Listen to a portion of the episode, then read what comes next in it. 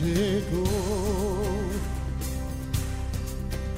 dando luz a las tinieblas, Él llegó, liberando a los cautivos, Él llegó,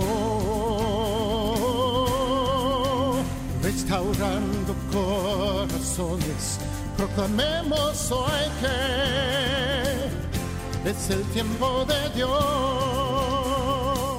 Comienza Sexto Continente. Un programa dirigido por el obispo de San Sebastián, Monseñor José Ignacio Munilla.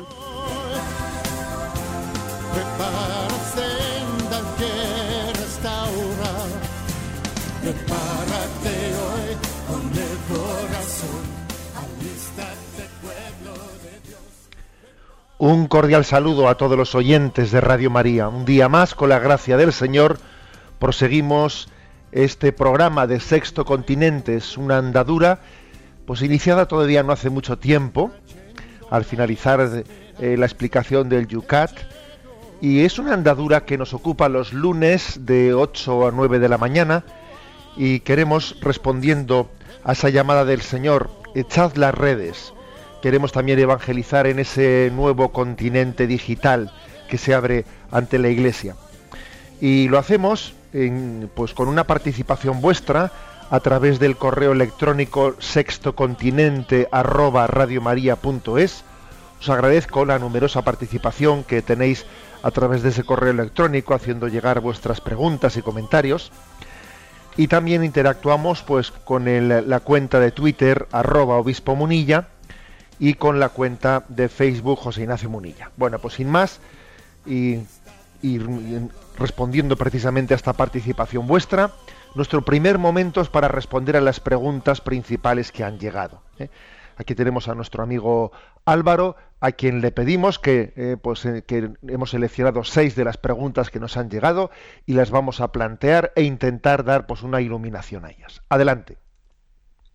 Abrimos las preguntas con Manuel de Madrid, quien nos dice Buenos días, monseñor. Voy directamente al grano. Estoy muy disgustado porque un hermano mío me ha ofendido gravemente y me está costando muchísimo perdonarle.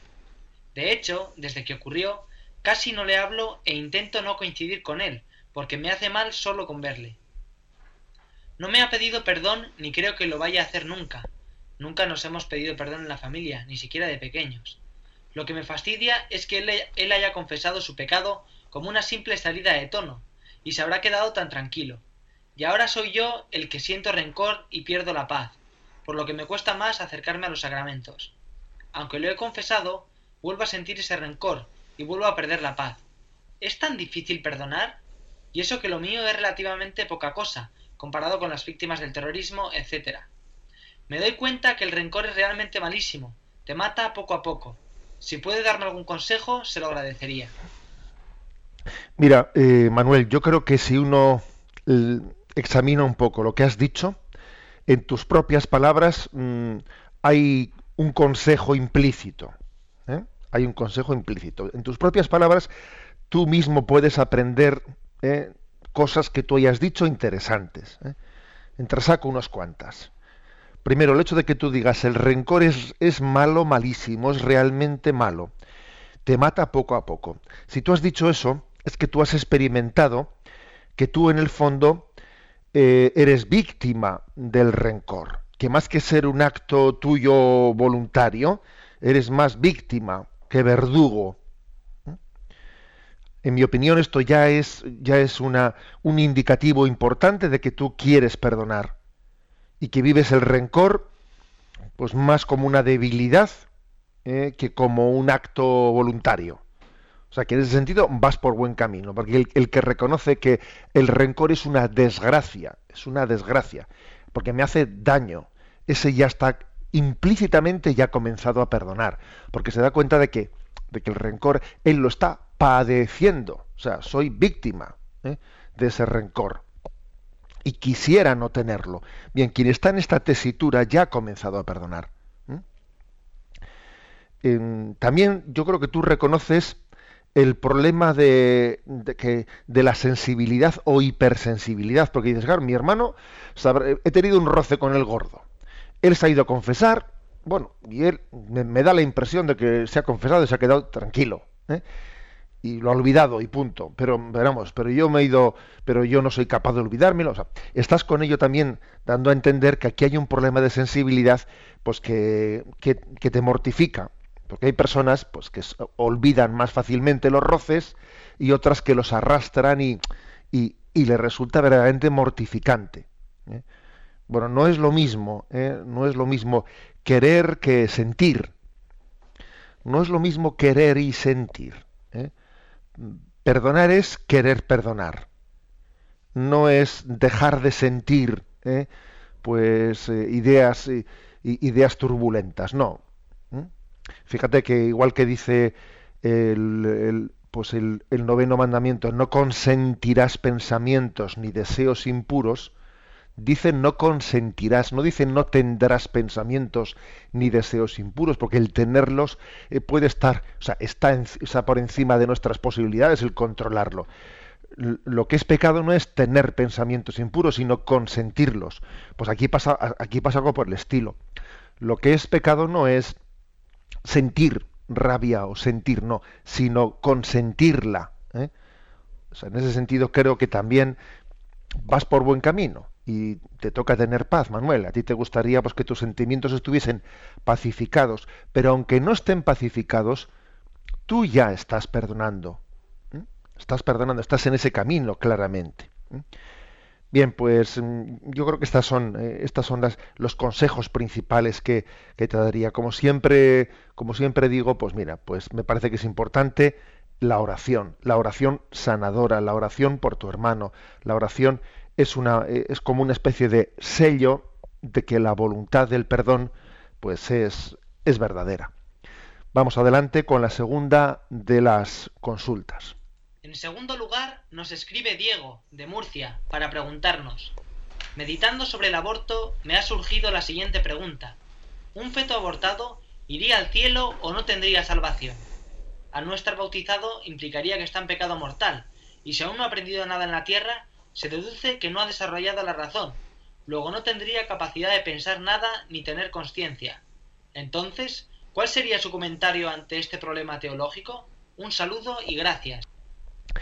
Bueno, quizás en tu exposición hay algunas cosas que no están, digamos, matizadas. ¿eh? Por ejemplo, eh, dice, al no estar bautizado, eh, pues implicaría que está en pecado mortal. No, eso no es correcto. el pecado original es, o sea, no, no, está calificado como pecado mortal. El pecado mortal lo entendemos como, como algo, un acto libre, voluntario y consciente. ¿eh? Para que haya pecado mortal tiene que haber un, un, pecado libre, voluntario y consciente. El pecado original es otra cosa. ¿eh? Sería un pecado mortal en, pues en Adán y Eva, ¿eh? que lo hicieron libre, voluntaria y conscientemente, pero en nosotros el, el pecado original más es un no es, no es tanto un acto libre nuestro, sino es un estado de pecado en el que nacemos. ¿eh? Bueno, pues hecho ese matiz, eh, hay que decir que por lo tanto un niño que muere mm, que muere sin bautizar, él no ha cometido pecado mortal y entonces el misterio está en cómo la redención de Jesucristo lleva ese perdón del pecado original a, a esos niños eh, a los niños que han sido abortados, a los niños, además no únicamente de una manera violenta, también los que los abortos naturales y los niños que nacieron pero que han fallecido sin antes de haber sido bautizados o sin haber sido bautizados, ¿no? ¿De qué manera hace el Señor llegar su redención eh, a esos a esos niños?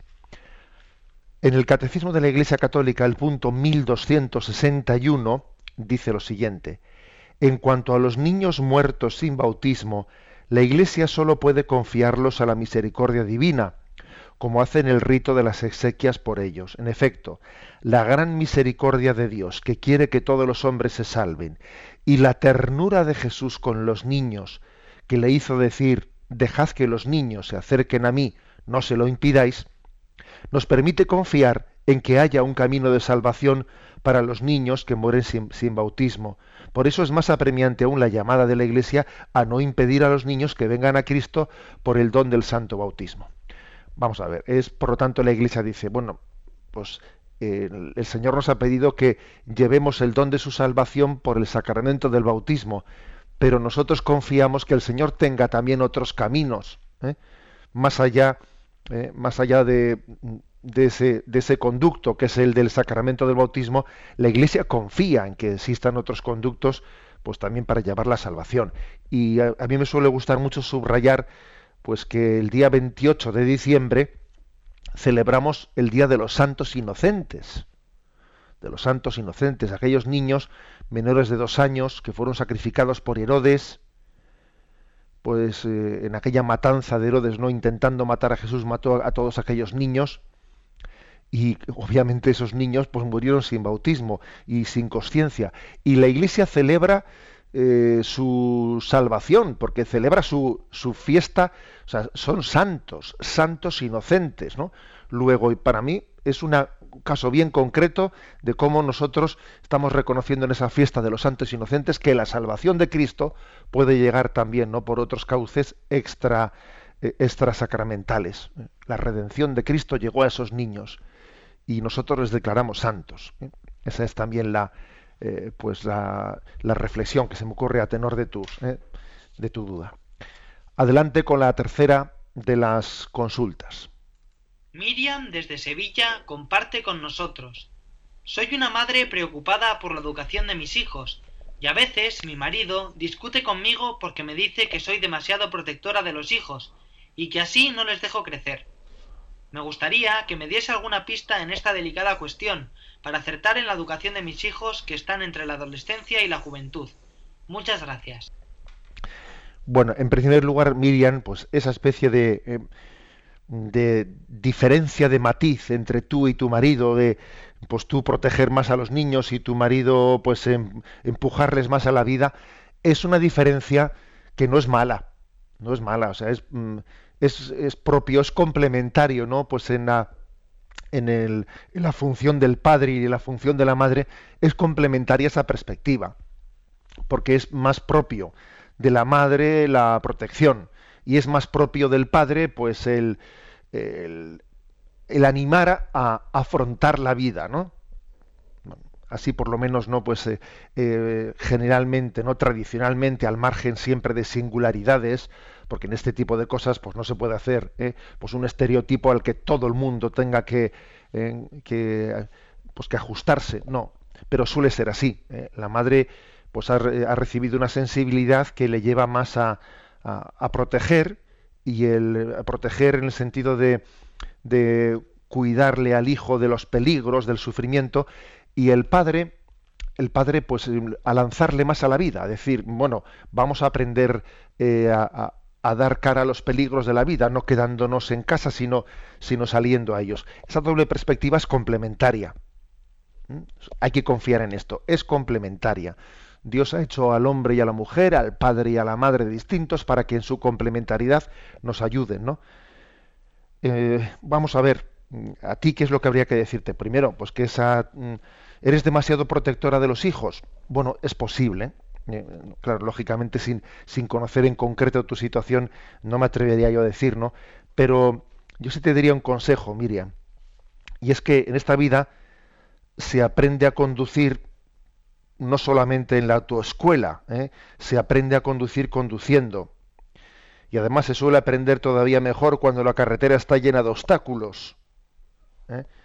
¿Qué quiere decirte con esto? Pues que bueno, que, que, tu educación hacia los hijos es un poco la autoescuela pero luego también confía en que se aprende a conducir conduciendo y tú igual eres a tu escuela y tu marido pues eh, sale eh, sale en el asiento de lado con tu hijo ya a hacer prácticas a la, a la calle, ¿no?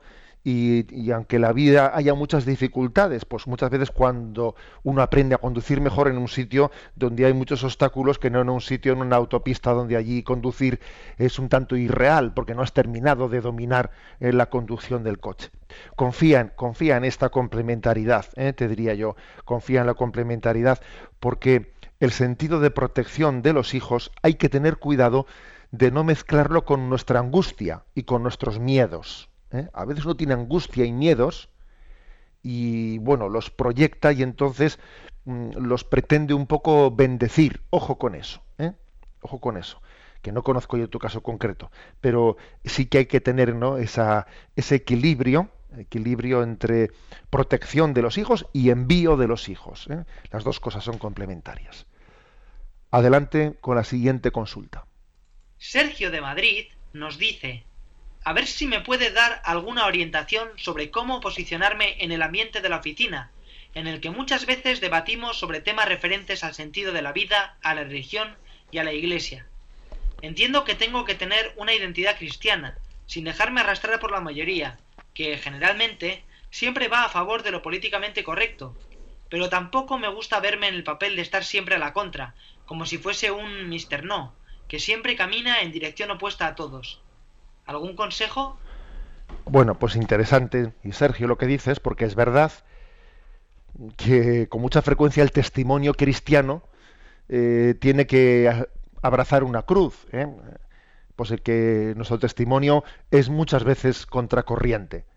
En ese sentido, creo que si uno no abraza esa cruz, va a terminar traicionando a su testimonio en el ambiente en el que estamos, ser testigo de Cristo es eh, ir contracorriente la mayoría de las veces. No siempre, pero la mayoría de las veces. Ahora, entiendo también que tú digas, bueno, pero a ver, vamos a intentar ser propositivos, ¿eh? propositivos, no siempre jugar a la, jugar a la contra, jugar a la contra, ¿no? Eh, a veces uno tiene, le entra el complejo de ser un mister no. Bueno, entonces, entiendo también esto último, mm, hay que complementarlo con lo primero. Se me ocurre decirte, ¿no? Escuchaba yo hace poco una, imagen que decía que hay como tres imágenes sobre cómo responder ante las dificultades.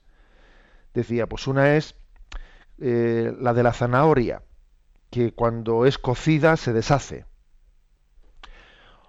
Otra es la del huevo, que cuando se cuece se endurece como una piedra. Y finalmente está la imagen ¿no? Mm, del café, que cuando es cocido colorea el resto del agua y le da sabor al agua insípida y la convierte en café. Bueno, me gustó esta imagen cuando la escuché porque viene a decir, a ver, ante, en, ese confrontarnos nosotros en el testimonio cristiano, hay que intentar ciertamente no caer en ese peligro de la zanahoria, que es que nos metemos en, en, eh, pues en, ese, en esa confrontación y entonces uno se deshace. Es decir, que, mm, pierdo mi identidad, pierdo mi identidad, o sea, me arrastran y eso no puede ser. Pero tampoco es bueno lo contrario, es decir, pues hago como, eh, como el huevo cuando es cocido, que se pone duro, duro, duro y como una piedra.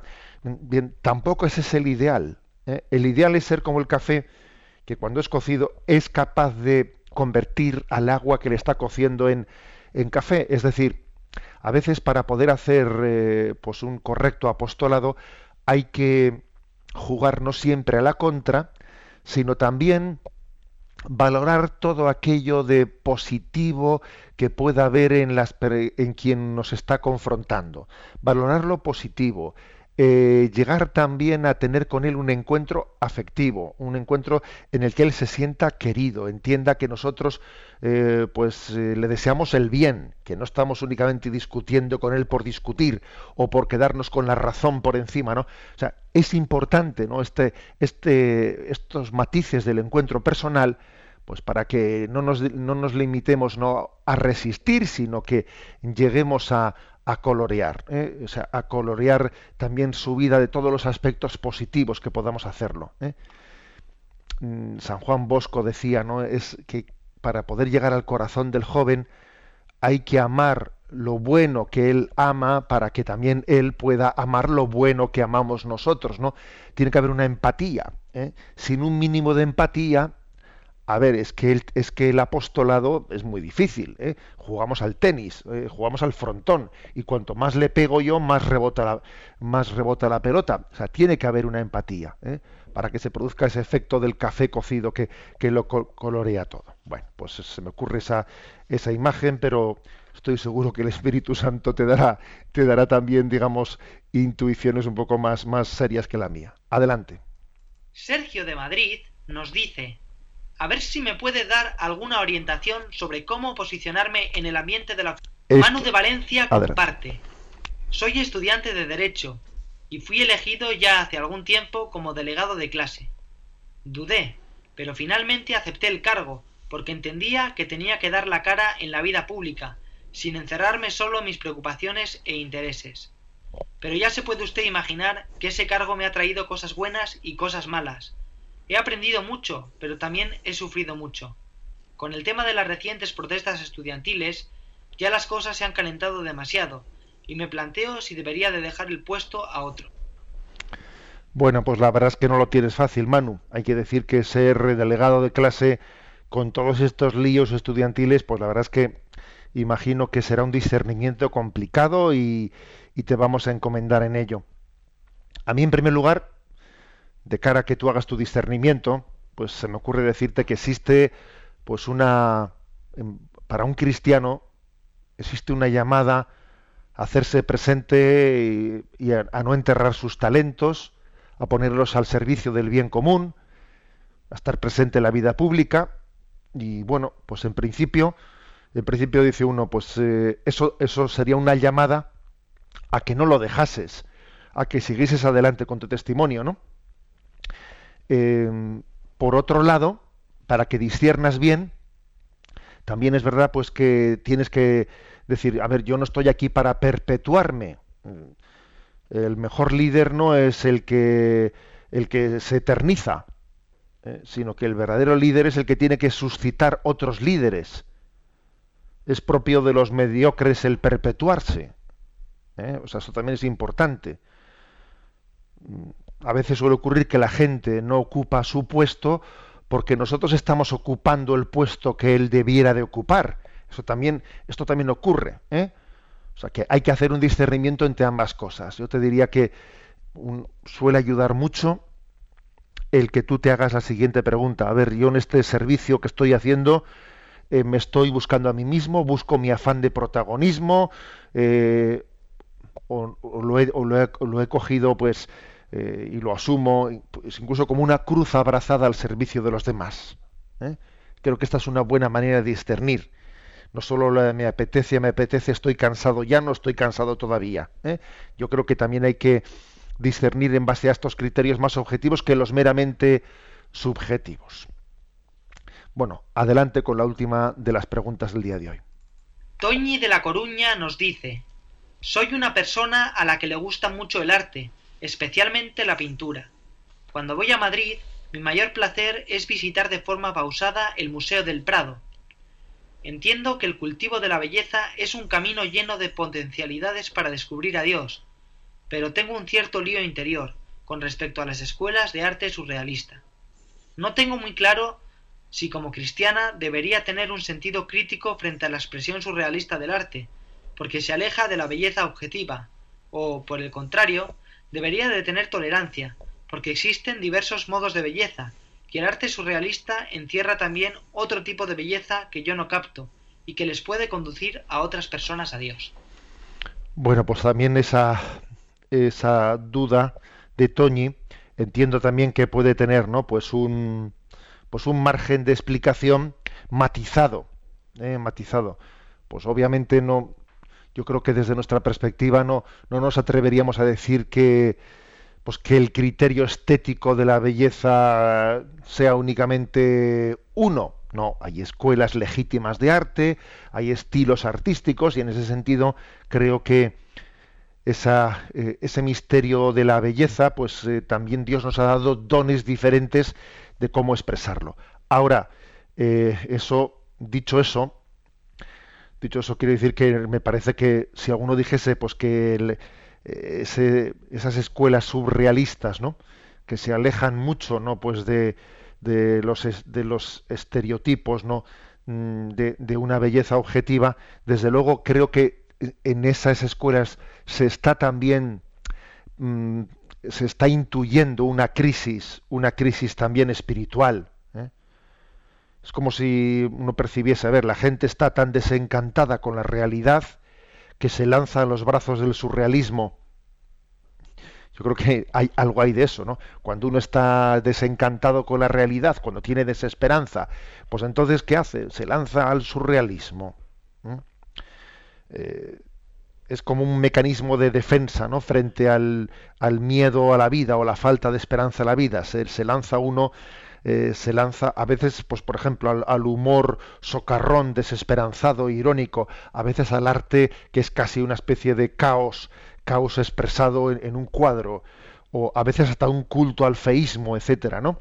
Bueno, yo creo que por lo tanto hay que hay que tener una capacidad crítica ¿eh? también hacia la crisis hacia la crisis espiritual que refleja ¿no? pues muchas escuelas del surrealismo pero al mismo tiempo también hay que hacer de ello pues una, una capacidad de, diálogo y interlocución para descubrir la necesidad, ¿no? la necesidad de, belleza que tiene todo hombre que le, que le abre de alguna manera pues, a ese mensaje trascendente. Bueno, y dicho, dicho esto, vamos adelante en nuestro programa. Después de las preguntas que se nos que se va el tiempo sin darnos cuenta, vamos a la siguiente de las secciones.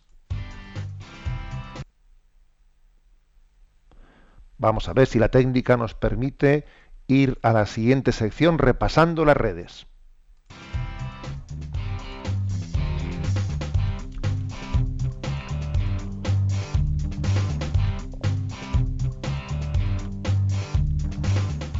Repasando las redes.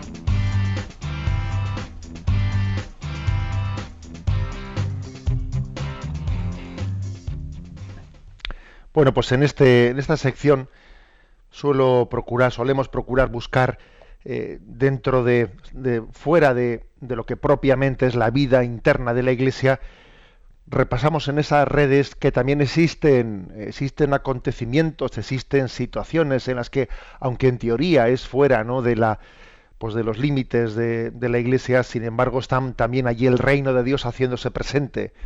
Permitidme que en esta semana me fije en un aspecto no menor. La muerte es una ocasión para dar testimonio de nuestra fe. Me quiero referir pues al eco que ha tenido pues en la opinión pública española el fallecimiento de don Adolfo Suárez y del alcalde de Bilbao de Azcuna, dos personajes públicos, Suárez y Azcuna, que parece que nos han, nos han demostrado hasta qué punto el momento de la muerte puede ser puede ser un momento álgido en el que uno da testimonio. Igual que San Esteban, ¿eh? protomártir, pues el momento de su muerte fue cuando mm, Dios más le permitió dar testimonio. Recuerdo que cuando explicamos en este programa, el programa del catecismo de la Iglesia Católica, cuando explicábamos el tema de la muerte, cuando hablábamos de la unción de enfermos, etcétera, haber subrayado esto mucho, digamos, no temamos no temamos a ese momento de la muerte que a veces estamos sufriendo porque no terminamos de transmitir la fe a nuestros hijos y a nuestros nietos y quizás en nuestra muerte y en la forma en la que la vivamos, la afrontemos, tenemos una capacidad de dar un testimonio que mueva la fe a, pues a esos a los que queremos transmitírsela, ¿no? Igual nos hemos visto impotentes de poderles transmitir la fe durante la vida y el Señor nos permite hacerlo en esa cumbre del testimonio de Padre, a tus manos encomiendo mi espíritu. ¿Mm? Eh, por ejemplo, por ejemplo en, en, la en el caso de don Adolfo Suárez, eh, su, su, hijo, su hijo mayor, daba este, este testimonio. Decía él en el momento de la muerte de su padre, el sufrimiento forma parte de la gloria y por ello quiero transmitirle a todo el mundo que mi Padre ha empezado la gloria. Tengo muchas emociones, sentidos encontrados, pero no hay dolor. Viendo cómo se libera mi Padre siendo creyente, que va al cielo con mi madre, con mi hermana, con mis amigos, con muchos amigos, por supuesto, algo de egoísmo tienes y te duele, pero ante todo hay gloria. Y que Dios le bendiga. Bueno, la verdad es que decir esto, ¿no? Y decirlo con esta contundencia, pues verdaderamente es una es un momento de, de testificación de la fe. No es fácil, ¿eh? no es fácil que, se pueda, pues uno, que pueda uno tener eh, pues un acceso a la opinión pública para transmitir un mensaje de fe como este. Pocas veces ocurre. ¿eh? En la propia cadena Ser, que ya sabemos que no es, pues, pues igual vamos a decir que no es pues un balcón especialmente sensible a lo religioso, en la propia cadena Ser, eh, Suárez y Llana, pues eh, este hijo mayor de Suárez, no, de don Adolfo Suárez, contó la anécdota de mm, ocurrida con su padre cuando le llevó él a don Antonio Cañizares, quien es ahora cardenal precepto de liturgia, que ha sido, parece ser que ha sido su confesor de toda la vida, el confesor de toda la vida de don Adolfo Suárez, y que estando ya pues con el Alzheimer muy bastante mm, pues, pues diciéndose, no sé, será capaz ahora de confesarse ya con este deterioro que tienes, porque obviamente hay momentos en los que es difícil poder discernir, ¿no? Dice que le llevó a don Antonio Cañizares, se lo llevó a casa en una visita que había hecho y que entonces mm, le, dijo el, hijo a su padre, ¿quieres que te administre el perdón que está aquí don Antonio? Y sorprendentemente, pues su padre, don Adolfo Suárez, respondió, yo siempre estoy dispuesto a dar y a recibir perdón. Y decía que es la, que es la respuesta más coherente que le había escuchado en todos los años de enfermedad de Alzheimer, ¿no? O sea, que le había sorprendido que, había que hubiese tenido ese momento de lucidez de decir, yo siempre estoy dispuesto a dar y a recibir perdón. Bueno, por lo tanto, démosle, démosle gracias a Dios ¿no? por poder testimoniar. Testimoniar es un lujo, es un lujo, es un, es un momento álgido ¿no? en, en la vida del creyente. Dios te permite dar testimonio. Y eso es lo más importante que puede hacer alguien en la vida. Algo por el estilo ha pasado en el caso de, mm, de Azcuna, alcalde de Bilbao. Eh, Monseñor Iceta, el obispo de Bilbao, ha desvelado pues que, que el difunto Azcuna, que en los últimos meses vio agravado su estado de salud, ¿no? Tras larga batalla contra un cáncer, pues se despidió de él. Unos días antes de fallecer quiso llamarle, y quiso tener un encuentro con su obispo, que hay que tener gallardía, ¿eh? hay que tener, no sé, pues, pues, pues una, una conciencia tan madura de decir, bueno, me falta poco para fallecer, le voy a llamar a, al obispo para tener con él un encuentro. Un alcalde que hace eso, la verdad es que impresiona. Y don Mario, don Mario pues han, ha compartido con nosotros pues que en, ese, en esa despedida ante la imagen de un hermoso crucifijo que tenía allí en su habitación, que colgaba delante de la cama, pues le dijo unas frases, unas palabras inolvidables, ¿no? Le dijo el alcalde, ya el exalcalde, ¿no? A don Mario le dijo, ese, apuntando con el dedo a Jesucristo, ese salió a buscarme, me encontró y me llamó. Y desde entonces ni él me ha dejado a mí, ni yo le he dejado a él. Don Mario también ha, querido ser el altavoz de este testimonio, de que pues eh, Azcuna en el momento álgido de su vida testimoniase que Cristo había salido a buscarle, que Cristo le había encontrado y le había llamado, y que él había procurado en su vida pues no dejarle nunca a Jesucristo, como Jesucristo no le había dejado nunca a él, ¿no? Ese salió a buscarme, me encontró y me llamó. Bueno, ahí pues posiblemente es la palabra más importante que ha pronunciado este hombre Azcuna en toda su vida. Ha sido un hombre pues, mm, que ha hecho, pues, ha tenido un influjo pues muy beneficioso en la vida pública, pero de todas las intervenciones que Dios le ha permitido, pues este será el momento culminante. El Señor reserva el vino bueno para el final como aparece allí en, en el relato de las bodas de Cana de Galilea. Y tenemos que tener confianza en eso. El Señor ha reservado en cada uno de nuestros casos, de quien habla, de quienes estáis escuchando, el vino bueno está reservado para el final. No le tengamos miedo al final. no le tengamos miedo a la muerte, no le tengamos miedo a la enfermedad, porque el Señor tiene reservado el vino bueno y nos dará una gran oportunidad de testimoniar, de que al final esté la cumbre. ¿Mm? O sea, esto creo que es clave en la vida cristiana. Porque primero es disipar nuestros miedos, que los miedos suelen ser falsos eh, consejeros y falsos acompañantes, ¿no? Pero es que además, además es eh, darnos cuenta de que la vida sigue teniendo importancia, porque uno dice, ¿yo qué pinto aquí? Eh, ahora mismo yo ya mi vida ha dejado de tener sentido, pues no sé, parece que estoy aquí estorbando, parece que estoy, que no, que lo principal de tu vida está por llegar, que en este momento Dios te está posibilitando dar un testimonio. No te estés quejando, no estés haciendo una lectura de tu vida, pues esto ya no vale para nada, ahora qué, qué hago yo, que no, que el Señor nos conceda pues tener ese, este momento cumbre en la entrega de nuestra vida. Y Él sabrá cómo, cómo multiplicarla, Él sabrá cómo hacer de ella, ¿no? Pues el momento, el momento que Jesucristo vivió, eh, vivió en la cruz, el momento del envío. Bueno, pues eh, este ha sido el comentario que hemos reservado para esta semana en, la, en el apartado de repasando las redes la muerte es una ocasión de dar testimonio de nuestra fe. Eh, existe aquí como un conjunto muy conocido en esta casa de Radio María, porque ha participado en alguno de los encuentros, que es el, famoso grupo Orden y Mandato de San Miguel, a quien vamos a escuchar ahora en su famoso, en su famoso canto eh, Síguele.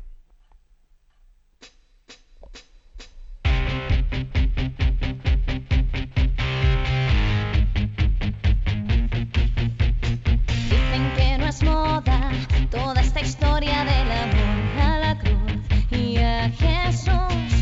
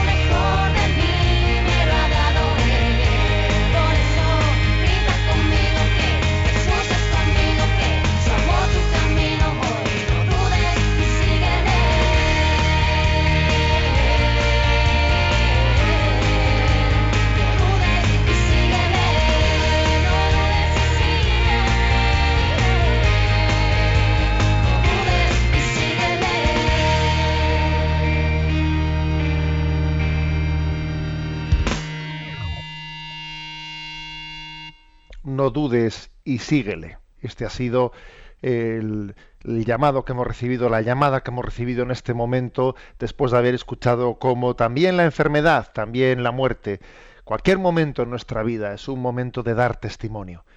Pues vamos adelante con nuestro programa, nos adentramos en el siguiente apartado, hasta el viento y el mar le obedecen.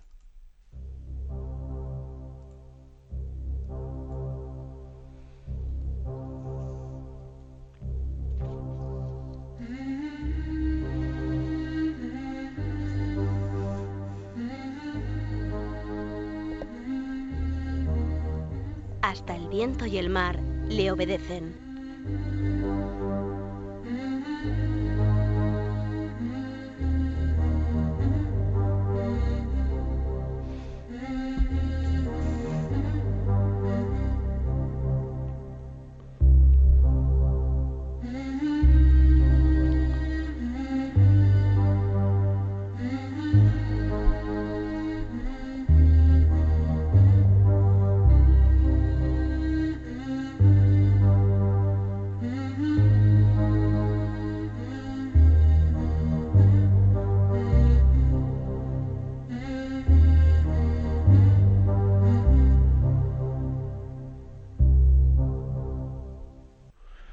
Os voy a contar en qué momento de esta semana eh, he vivido, no, he tenido interiormente esta experiencia de decir, de decir ante el Señor con sorpresa, ¿no?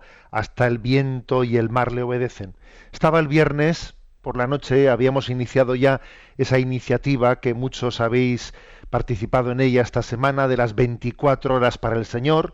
Sabéis cómo, pues, eh, eh, pues la Santa Sede, pues Monseñor Fisiquela, desde la nueva evangelización y el Papa Francisco han querido hacer una llamada pues para significar gráficamente pues la, la identidad de una iglesia misionera que está con las puertas abiertas, ¿no?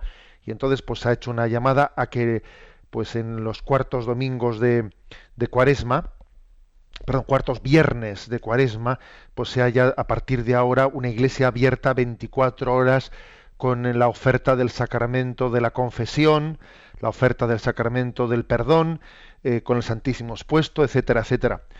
Entonces, bueno, pues también el Santo Padre lo quería comenzar en, eh, en Roma. Y cuando puse el telediario, ¿no? Puse el telediario el viernes por la tarde. Voy a, voy a ser sincero que algo sospechaba que podía ocurrir ahí, ¿no? Puse el, tele, puse el telediario ya viendo si, si eso que estaba yo sospechando podía tener lugar y me llevé, pues eso, ¿no? admirado la sorpresa, aunque voy a decir ya que la intuía, de repente veo que en, el telediario de la noche, para sorpresa no de propios y extraños, aparece la imagen del Papa confesándose. El Papa que es conducido, pues para por un maestro de ceremonias es conducido hasta un confesionario para sentarse a confesar, pero él tiene la necesidad de uno. Primero me voy yo a confesar y es una imagen que aparece en el telediario de la noche.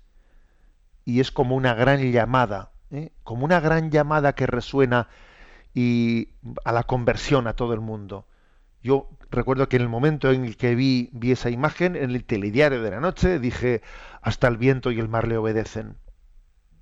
Es decir, el Señor está haciendo el milagro de proclamar el mensaje de la misericordia, de la necesidad de perdón que tenemos todos.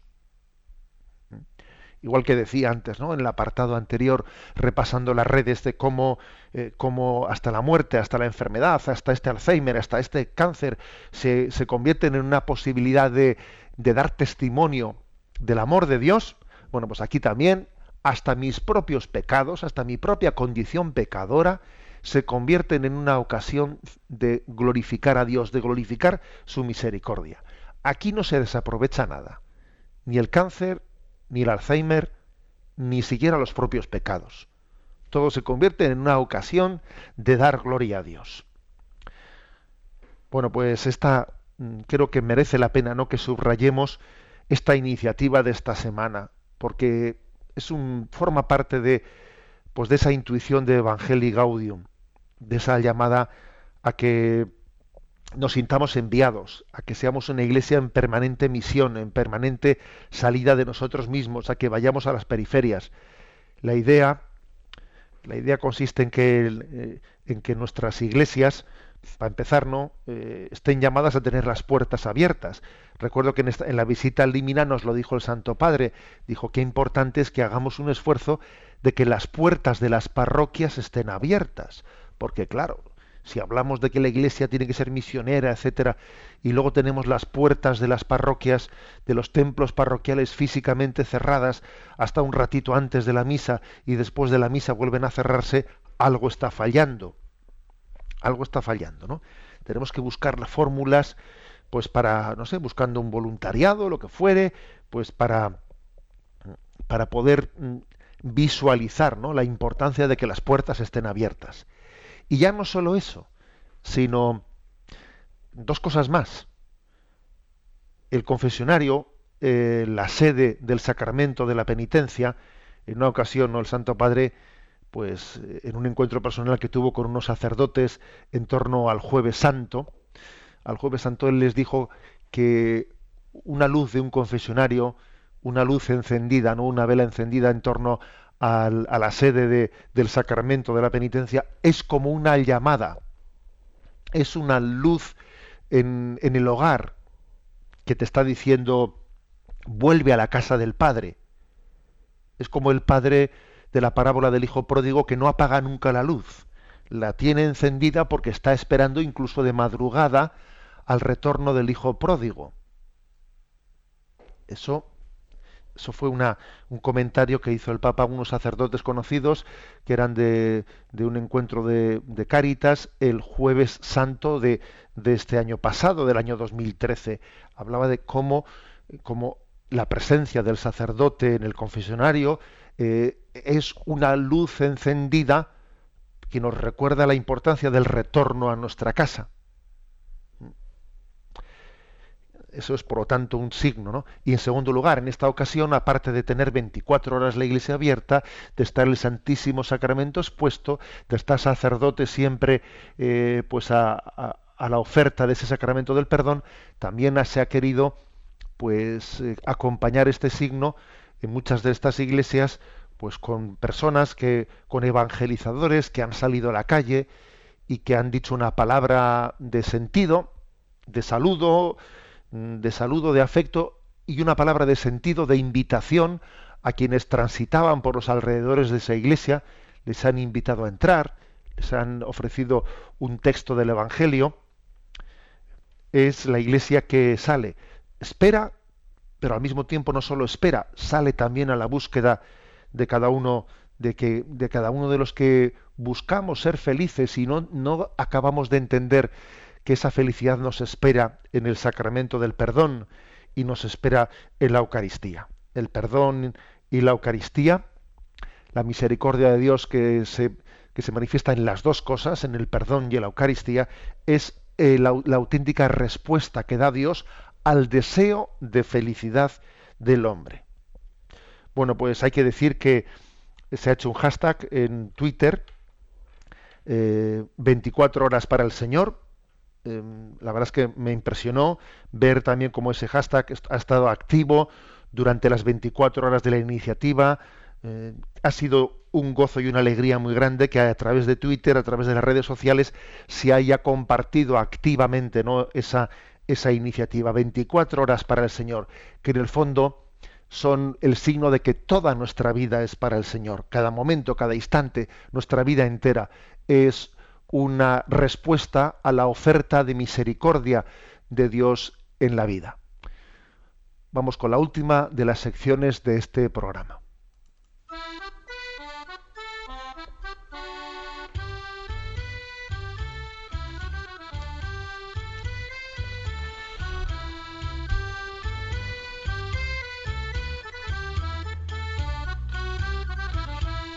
Una gota en el océano.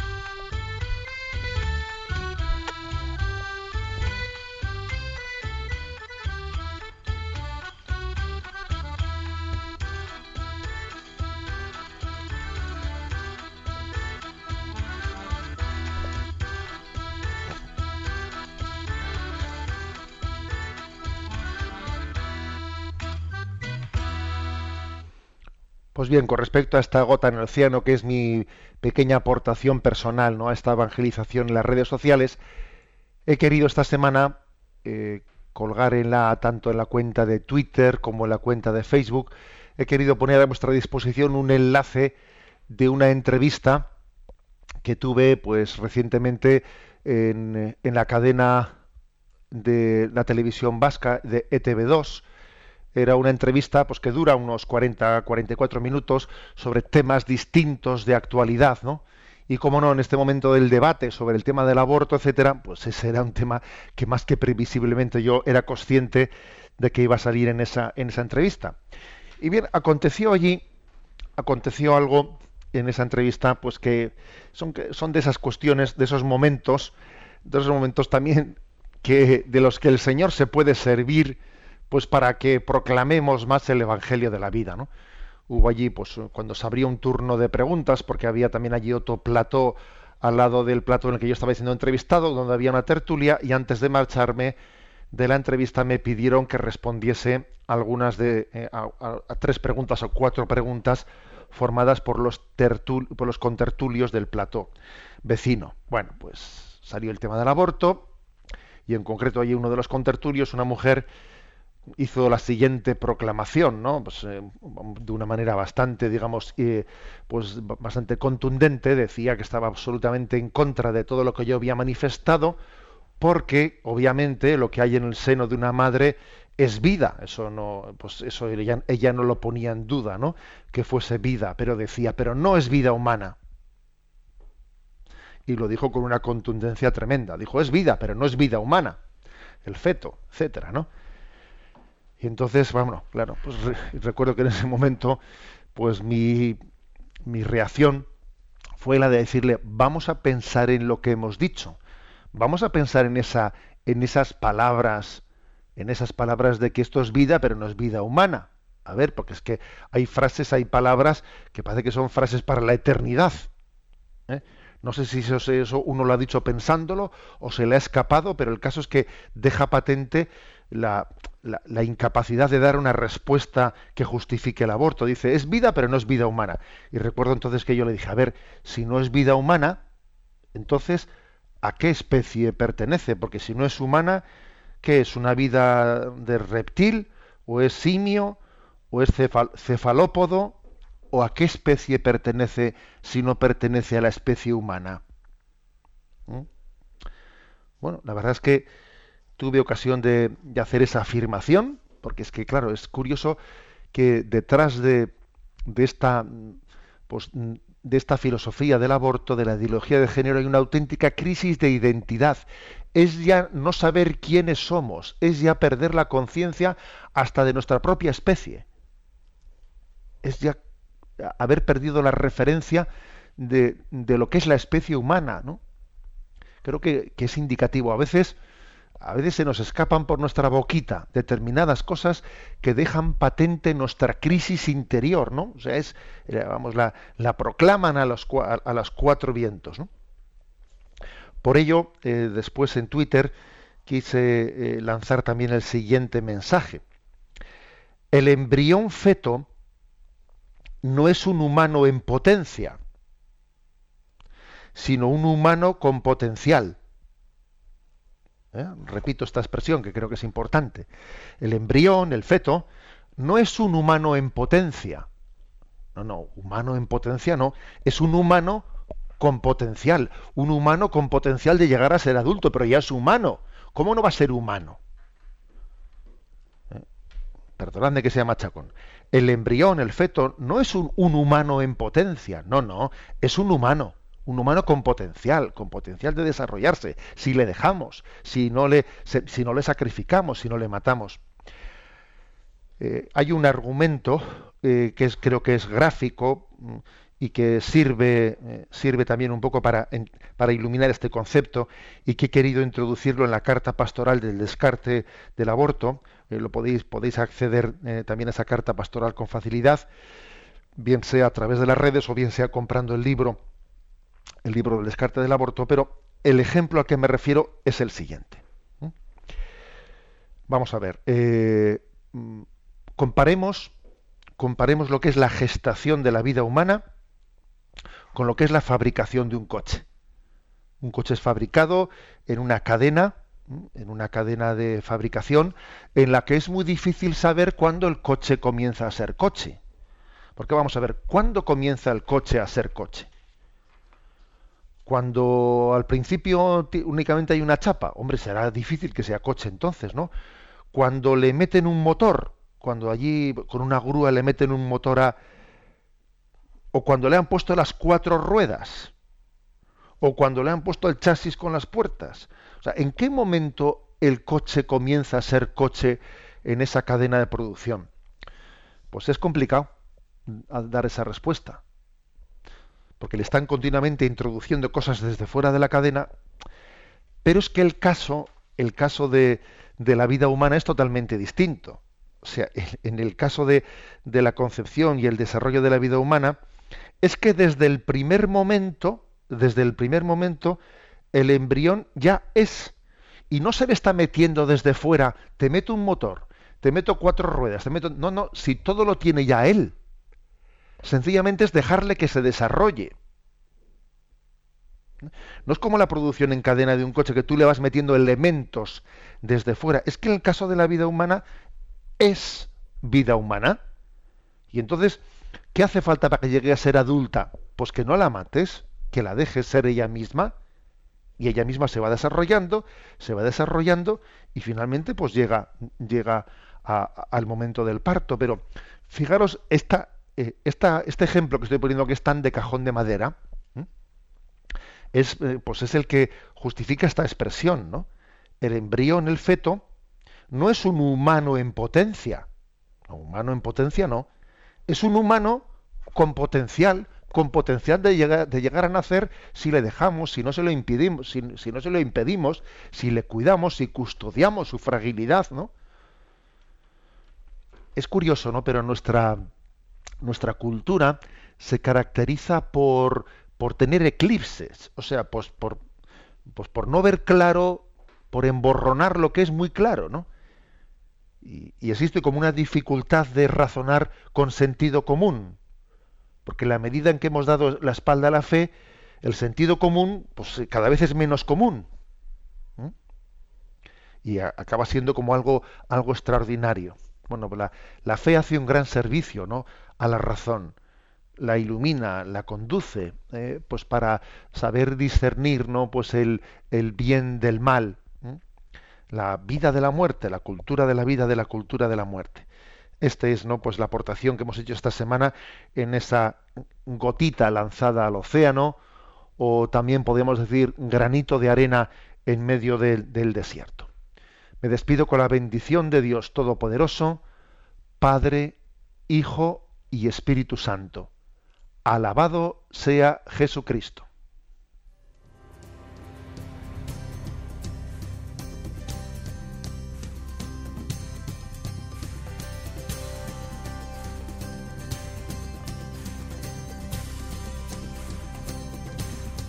Él llegó,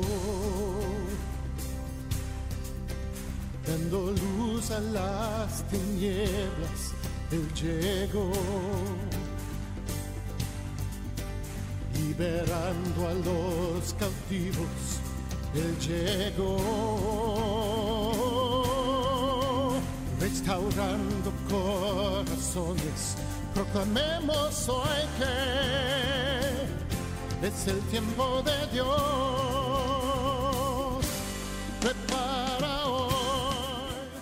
Han escuchado Sexto Continente con el obispo de San Sebastián, Monseñor José Ignacio Munilla.